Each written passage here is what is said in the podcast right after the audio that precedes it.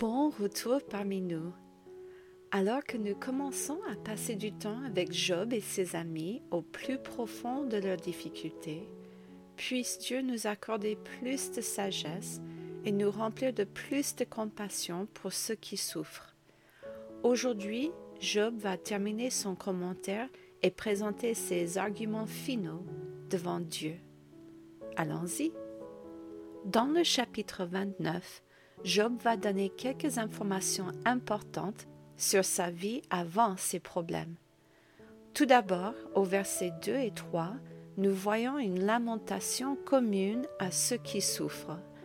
Pourquoi ma vie ne peut-elle pas être comme avant? Voici les paroles de Job.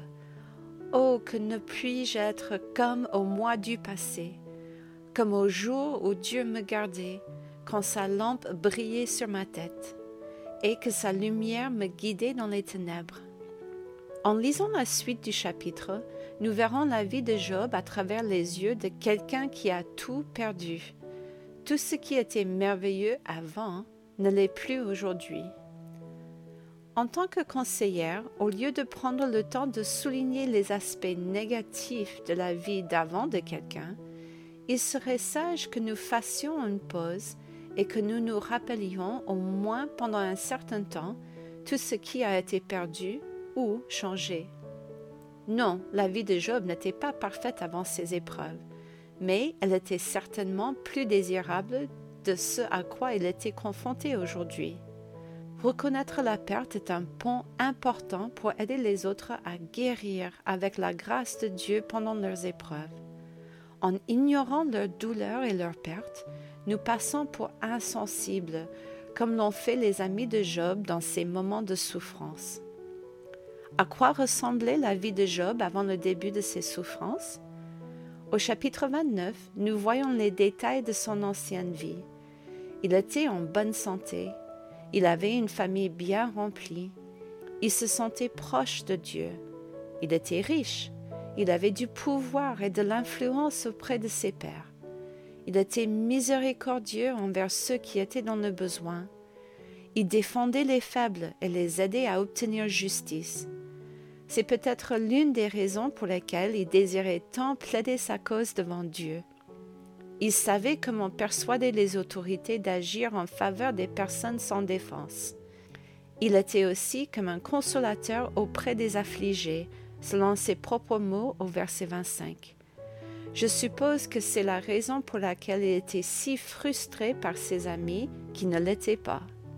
Quel contraste saisissant avec la vie de Job lorsqu'il décrit son état actuel au chapitre 30. Ses amis se sont retournés contre lui. Ceux qui lui demandaient conseil s'en prennent maintenant à lui.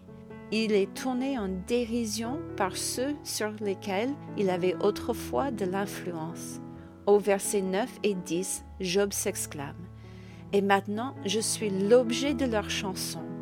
Je suis en but à leurs propos. Ils ont horreur de moi.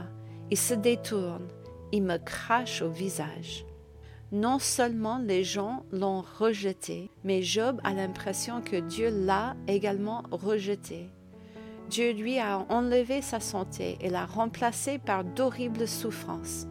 Au verset 19 et 20, Job se sent attaqué et abandonné par Dieu lorsqu'il dit Dieu m'a jeté dans la boue et je ressemble à la poussière et à la cendre.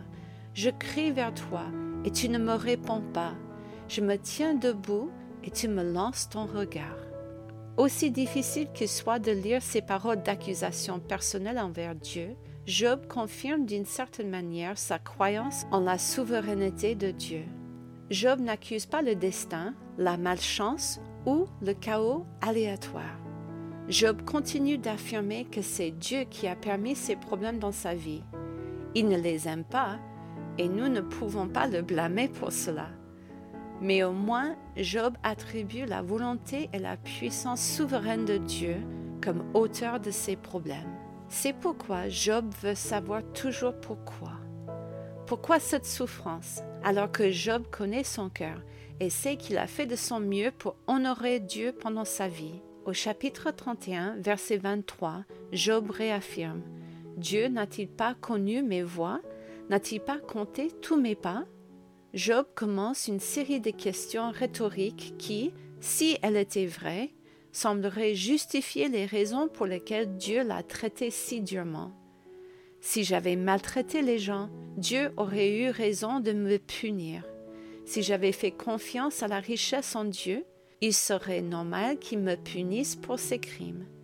Si j'avais refusé d'aider les pauvres et les orphelins, Dieu aurait raison de toutes mes souffrances humaines. Si je me réjouissais de la chute de mes ennemis ou si je refusais l'hospitalité, je serais coupable devant Dieu. Job poursuit même en disant que s'il avait caché des péchés secrets dans son cœur, il méritait le châtiment que Dieu lui avait infligé. Dieu, en tant que juge juste, le condamnerait, et Job accepterait ce jugement comme un jugement juste. Avant de conclure la défense de Job, pouvons-nous nous arrêter un instant et réfléchir à l'époque de l'histoire dans laquelle vivait Job? Job décrit le caractère et les actions pieux de la même manière que Dieu donnera plus tard la loi aux enfants d'Israël. La loi exigeait que l'on prenne soin des veuves et des orphelins. Rendre la justice et prendre la défense de ceux qui sont sans défense fait partie de la loi. La loi encourageait l'hospitalité. Ce que nous voyons ici, c'est que bien avant la loi n'existe, les gens savaient dans leur cœur ce qui était considéré comme pieux et agréable au Seigneur. Nous avons une conscience qui se fait écho des directives de Dieu dans nos cœurs. Le bien a toujours été le bien, même avant que la loi de Moïse ne le déclare. Le mal a toujours été le mal, même avant que Dieu ne le condamne dans sa loi. Nos consciences, bien corrompues par le péché, attestent toujours de la justice de Dieu l'homme sera toujours sans excuse devant Dieu. Job savait ce qui était bien et ce qui était mal.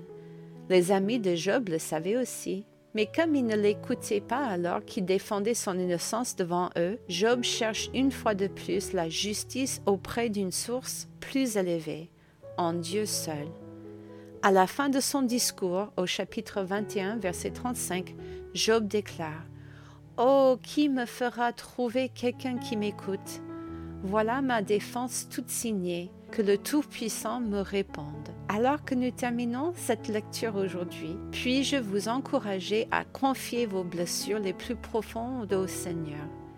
Si nous essayons de trouver une justice parfaite dans ce monde, ou des réponses aux raisons de nos souffrances, nous allons échouer à chaque fois.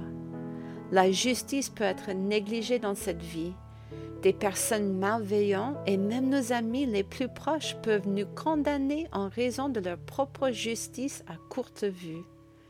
Dieu est le seul juge équitable. Dans nos souffrances, nous pouvons nous tourner vers lui et recevoir un réconfort pendant nos épreuves, ainsi que l'espoir d'un meilleur verdict pour notre vie que celui que nous pourrions recevoir par nos moyens humains. Que Dieu nous aide comme Job, à nous reposer sur lui. Maintenant que Job a fini de dire sa paix, comment ses amis vont-ils réagir? Dieu restera-t-il silencieux ou répondra-t-il à ces questions sur les souffrances de Job? Nous devons attendre et voir. À la prochaine